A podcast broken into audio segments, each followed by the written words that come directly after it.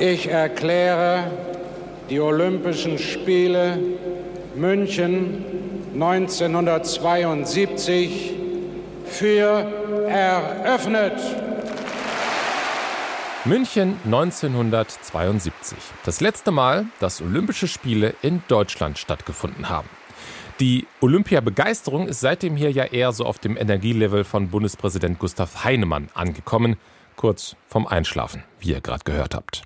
Ein Mann will das aber ändern und versuchen, woran schon viele vor ihm gescheitert sind. Olympia nach Deutschland zu holen. Weil wir vielleicht mal wieder was brauchen als unser Land, was uns ein bisschen voranbringt, wo wir sagen, hey, das erzeugt Handlungsdruck, aber es erzeugt vor allen Dingen auch einen Motivationsschub in diesem Land. Stefan Brause, Leiter der Stabsstelle Olympiabewerbung beim Deutschen Olympischen Sportbund. Seit April arbeitet er daran, eine Bewerbung auf die Beine zu stellen. Eine Bewerbung, die Deutschland wieder für Olympia begeistern soll. Aber wie begeistert man ein Land voller Bedenkenträger? Darum soll es in dieser Ausgabe von Players gehen. Hallo, Maxi Rieger aus der Deutschlandfunk Sportredaktion hier. Deutschlandfunk. Players, der Sportpodcast. To the great athletes from 140 nations who are competing in these Olympic Games, welcome to our country. Das ist die erste Erinnerung von Stefan Brause an Olympia. Die Eröffnungsfeier 1984 von den Spielen in Los Angeles. Alles sehr amerikanisch. Und besonders ein Bild bleibt Brause haften. Der Rocketman von Los Angeles.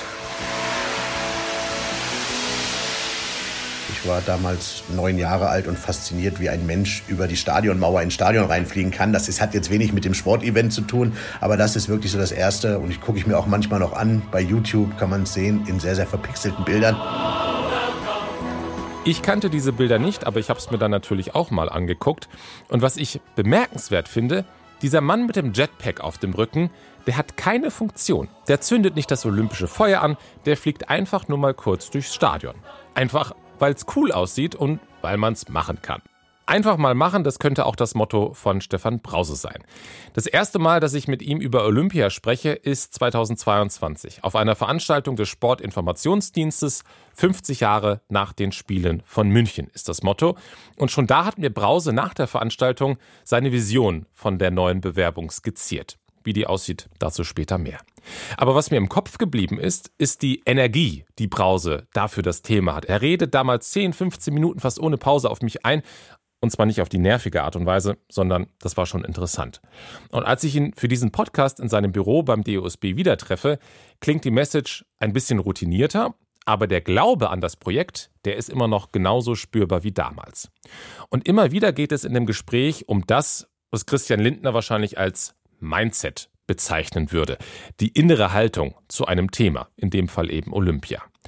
Für Brause ist die Sache natürlich klar, er will Olympia als Zukunftsprojekt für ganz Deutschland. So wie das 2006 schon mal geklappt hat, als Brause für den Deutschen Fußballbund in der Kommunikationsabteilung gearbeitet hat während der Heim-WM. Und jetzt ist es da! Oliver Negrel und das ist hochverdient fürs deutsche Team. Wenn Cambiasso jetzt nicht trifft, ist Deutschland im Halbfinale. Lehmann, komm! Ja! Du hast ihn! Du hast ihn! Deutschland steht im Halbfinale! Ich durfte hinter dem Bus der Nationalmannschaft mitfahren. Ich war in Berlin stationiert. Ich durfte sehen, wie die Menschen auf der Straße gefeiert haben. Ich konnte sehen, wie sich im Nachhinein war ich dann international unterwegs mit dem damaligen Präsidenten, wie wir noch Jahre danach angesprochen wurden, nicht nur im sportpolitischen, sondern auch im politischen und gesellschaftlichen Bereich auf dieses Event in Deutschland, was das Mindset der Welt in Richtung Deutschland hier und da nachhaltig verändert hat. Und ich glaube, die geopolitischen Dinge, die im Moment in der Welt passieren, angesichts dieser wäre es gar nicht so schlecht, wenn wir als Deutschland wieder so ein positives Statement im Sportbereich setzen könnten. Das ist also das Ziel. Und das ist ein verdammt großes Ziel und auch ein ziemlicher Anspruch an ein Sportereignis. Aber Brause glaubt an die Kraft des Sports. Diese gesellschaftliche Kraft, die mir oftmals in der Vergangenheit von Sportverbänden oder von Sportvereinen oder auch von Funktionären zu sehr als Monstranz vor einem hergetrieben und getragen wurde, dieses wir sind maximal integrativ, maximal inklusiv. ist mir fast überhöht. Aber es ist das, was eigentlich im Sport ist, was mich immer fasziniert hat. Auch wenn es vielleicht ein bisschen Mainstream die letzten Jahre waren. Aber das hält mich jeden Tag am Leben, diesen Job zu machen. Also ihr hört, Brause ist überzeugt von seiner Mission. Das ist aber natürlich auch kein Wunder bei seinem Lebenslauf. Als Kind schreibt er Fußballberichte auf der Schreibmaschine des Vaters, dann hat er Sportwissenschaft und Germanistik studiert und hat dann als Sportjournalist gearbeitet. Bis dann der Deutsche Fußballbund angeklopft hat. Für den hat er dann von 2003 17 Jahre lang gearbeitet. Unter anderem hat er die Kommunikation rund um die erfolgreiche Bewerbung für die Fußball-EM im nächsten Jahr geleitet. 2020 verlässt er dann aber den DFB und macht zum ersten Mal was ohne Sport. Er geht in die politische Kommunikation, wird Teil von der Agentur von Raphael Brinkert. Das ist die Agentur, die für die SPD zum Beispiel die Wahlkampagne 2021 im Bundestagswahlkampf gestaltet hat. Mit Olympia hatte Brause also die ganze Zeit nicht direkt zu tun. Aber er hat natürlich verfolgt, was beim DOSB so passiert. Also weg davon, ob ich vielleicht irgendwann mal dazu meinen Beitrag leisten kann, habe ich natürlich in der Funktion beim DFB jede der Bewerbungen der vergangenen Jahrzehnte mitverfolgt, hier und da vielleicht auch mal den Kopf geschüttelt und gesagt, hm, hätte man vielleicht anders machen können. Das soll aber keine Kritik sein, schiebt Brause da sofort hinterher. Und das ist dann schon wieder bezeichnend, dass er da so vorsichtig ist, denn Kritik einstecken in dieser Disziplin erhalten Sportverbände und Funktionäre eher keine Medaillen obwohl es gerade bei den deutschen Olympiabewerbungen genug Anlass zur Kritik gibt. Seit der Wiedervereinigung hat Deutschland siebenmal versucht, sich zu bewerben. Alle Bewerbungen sind mehr oder weniger kläglich gescheitert. Für die Sommerspiele 2012 schickt Deutschland zum Beispiel Leipzig ins Rennen gegen Metropolen wie London oder Paris. Und danach schafft es der DOSB nicht, die Bevölkerung vor Ort zu überzeugen, weder in München und Umgebung noch in Hamburg. Ja, wir von Olympia Hamburg haben große Befürchtungen, dass die Nachteile, die die Olympischen Spiele für Hamburg bringen, eindeutig überwiegen gegenüber den Vorteilen. Und unser Hauptkritikpunkt bezieht sich vor allen Dingen auf die fehlende Transparenz. Wir wissen weder, was das kosten wird, wir wissen nicht, was das für soziale Auswirkungen hat. Es gibt sehr große Skepsis in Bezug auf die Reformfähigkeit des IOCs. Und aus diesen und vielen anderen Gründen bin ich ablehnend bis skeptisch gegenüber den Olympischen Plänen der Hansestadt. Das hat die No-Olympia-Aktivistin Nicole Vrennegor 2015 vor dem Volksentscheid in Hamburg gesagt und damit die wichtigsten Kritikpunkte ganz gut zusammengefasst. Gerade das Misstrauen gegenüber großen Sportverbänden wie dem IOC oder auch der FIFA ist in Deutschland ja sehr groß. Und das ist ja durchaus verständlich, wenn man sich ein paar der Skandale der vergangenen Jahre anguckt, sei es jetzt die Vergabe von Weltmeisterschaften oder Olympischen Spielen an Diktaturen oder eben die diversen Korruptionsfälle.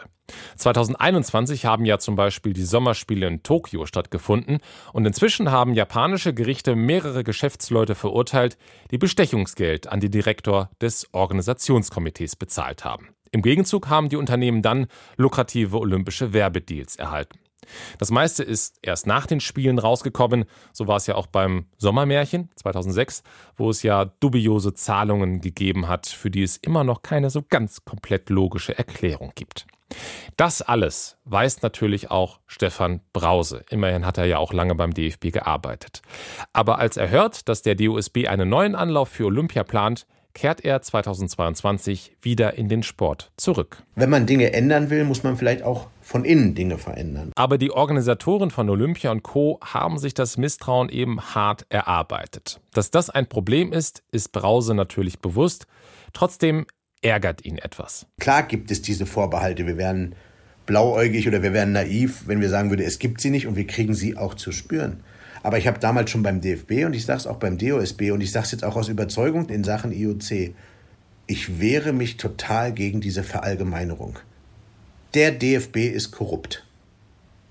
Ich war auch DFB und Sie können gerne alles durchsuchen und es gibt ganz viele Hauptamtliche und so weiter, die, und ich habe bei Dr. Zwanziger sehr nah an vielen Themen gearbeitet, ich bin nicht korrupt. Diesen Frust kann ich natürlich irgendwo verstehen, wenn man sich für Dinge rechtfertigen muss, für die man selbst nichts kann. Und vielleicht lässt sich Korruption auch kaum vermeiden bei dem vielen Geld, was verteilt wird und bei den vielen Menschen, die irgendwie davon profitieren wollen. Aber es ändert natürlich trotzdem nichts an der Tatsache, dass es rund um die Olympischen Spiele immer wieder Korruptionsfälle gibt. Und das macht auch die Sache für Stefan Brause nicht leichter. Zumal Korruption ja nicht der einzige Kritikpunkt gewesen ist. In der Vergangenheit hat Olympia eigentlich immer bedeutet riesige Bauprojekte, neue Stadien, neue Stadtviertel, neue U-Bahnen. Das olympische Motto höher, schneller, weiter könnte man auch ganz gut mit immer größer und immer teurer ergänzen. Und das hat auch an den Vorgaben des IOC gelegen. Diese Vorgaben und der Vergabeprozess haben sich aber in den vergangenen Jahren geändert. Das IOC erlaubt jetzt zum Beispiel, dass mehr Sportarten außerhalb der eigentlichen Gastgeberstadt stattfinden dürfen. Und das IOC belohnt es, wenn bestehende Sportstätten genutzt werden. Und das ist etwas, was wir halt immer wieder auch betonen müssen, jetzt in diesem Prozess, in dem wir uns gerade sind. Liebe Leute, wir müssen, ich sage immer so ein bisschen wie bei Men in Black, auch ein bisschen blitzdingsen, was in der Vergangenheit war. Weil die Spielregeln sind ganz andere, die wir jetzt haben. Also die, die Vorgaben sind ganz andere. Und die zu nutzen, die zahlen sehr auf das ein, was Deutschland vielleicht wichtig ist in einem Prozess. So gesehen bin ich eigentlich ganz optimistisch, dass die Chancen dieses Mal besser sind, vielleicht als sie in der Vergangenheit hier und da gewesen sind. Für alle Menschen, die den Film nicht gesehen haben, bei Man in Black benutzen Alienjäger ein Gerät, das wie ein großer Stift aussieht, um das Gedächtnis von anderen Menschen zu löschen, und dabei blitzt es eben. So ein Gerät könnte Brause auch ganz gut gebrauchen, um all die schlechten Erinnerungen an das IOC und die Bewerbungen zu löschen. Hat er aber nicht. Hilft also nur eins, Gespräche führen. Viele Gespräche führen. Brause hat mir erzählt, dass er vor der letzten DOSB-Mitgliederversammlung 173 Mal die gleiche Präsentation gehalten hat, wo er einen möglichen Weg zu einer Bewerbung erklärt hat. Und sofort begeistert na, waren nicht alle. Also ich habe nicht erwartet, dass ganz Deutschland Hurra schreit. Wir bewerben uns wieder oder möglicherweise wieder um Olympische Spiele. Ich habe nicht erwartet, dass die deutsche Politik sofort Hurra schreit. Und ich habe auch erwartet, dass es innerhalb selbst der Sportstrukturen, ich meine, Deutschland redet über sieben erfolglose Bewerbungen. Das sind sieben Bewerbungen, die bei den handelnden Personen, aber auch in der Sportlandschaft, auch in, in der Gesamtgesellschaft Wunden beziehungsweise mittlerweile Narben hinterlassen haben. Das ist klar, dass man dann im ersten Reflex fragt, siebenmal und jetzt wollt ihr es noch ein achtes Mal versuchen. Seid ihr euch sicher? Und komplett sicher sind sich viele Beteiligte vielleicht immer noch nicht. Aber es gibt viele Stimmen aus dem Sport und auch aus der Politik, die einer neuen Bewerbung zumindest offen gegenüberstehen.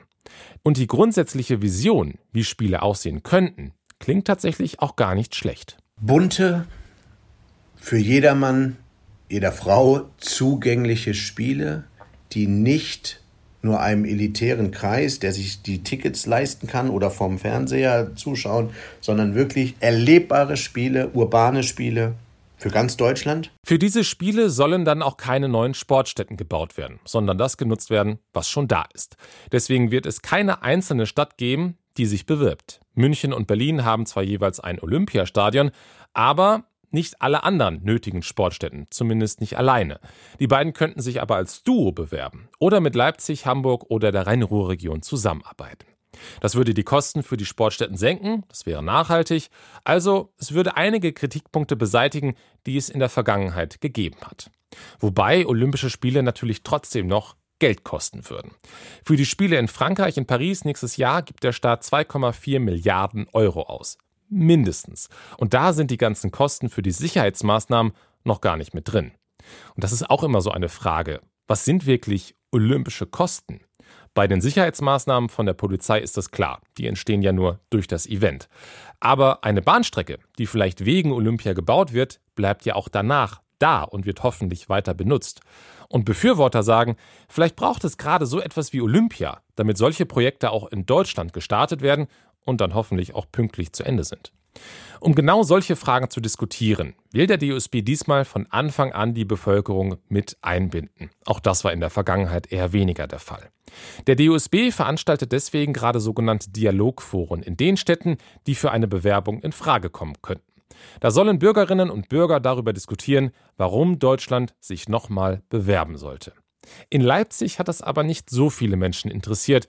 Es sind beim ersten Dialogforum doch viele Plätze leer geblieben. Also unsere Erwartungshaltung wären vielleicht zu 100 für Leipzig 100, 150 Gäste mehr gewesen. Da muss man ehrlich sein. Wir sind auch da selbstkritisch, haben auch dann jetzt nachjustiert. Die Gespräche mit den Menschen, die da gewesen sind, seien aber gut gewesen, meint Brause. Auch mit denen, die als, ich sag mal, Laufkundschaft vorbeigekommen sind.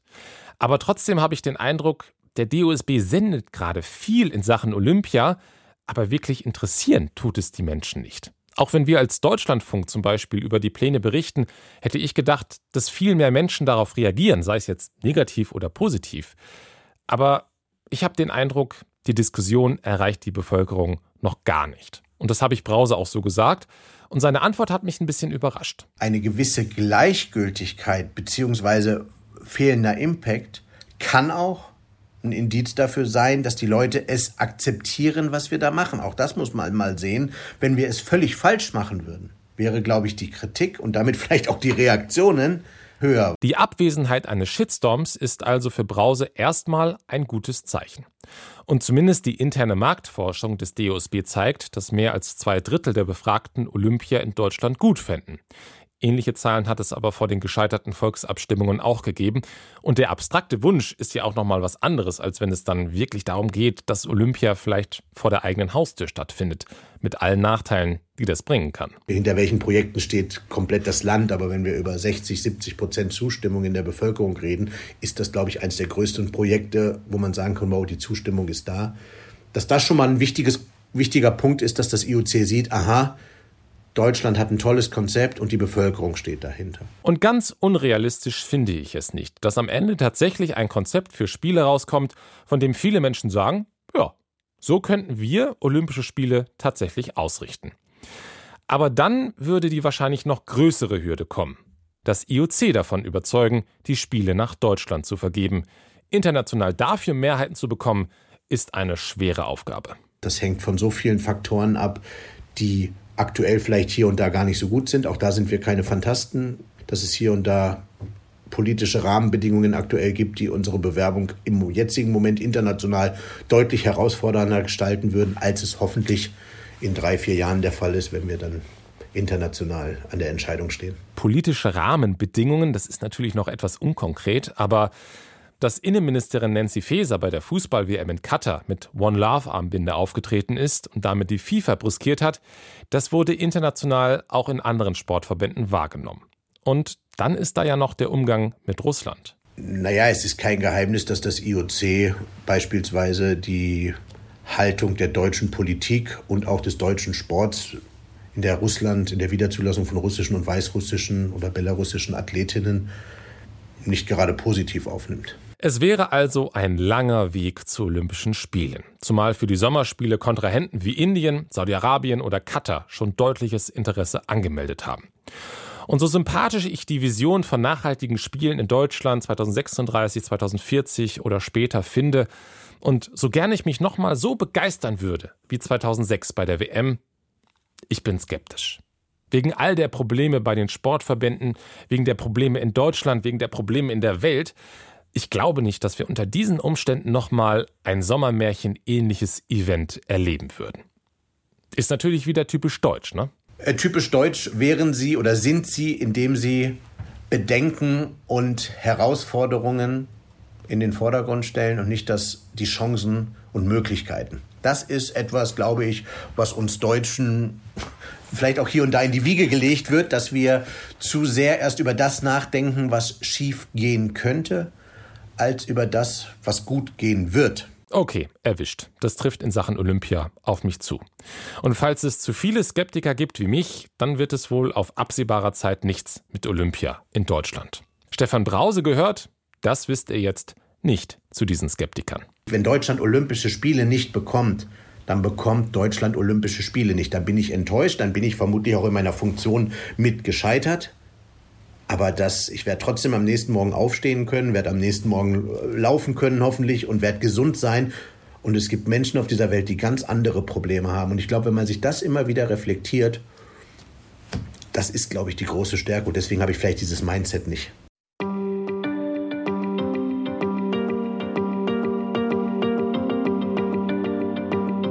Ich habe jetzt für diese Folge sehr viel nochmal über das Pro und Contra von Olympia in Deutschland nachgedacht. Und jetzt würde ich natürlich auch gerne von euch hören, was ihr denkt über eine mögliche Bewerbung für Olympische Spiele. Sollten wir oder sollten wir nicht? Schreibt gerne an players.deutschlandfunk.de. In der nächsten Folge wird es dann um Julian Schütter gehen, ein Skirennfahrer, der praktisch nur noch deswegen die Hänge runterfährt, weil er Klimaaktivist ist. Und den Weltskiverband zu mehr Klimaschutz bewegen möchte. Wenn ihr uns jetzt abonniert, dann landet diese Folge direkt in eurem Feed. Bis zum nächsten Mal.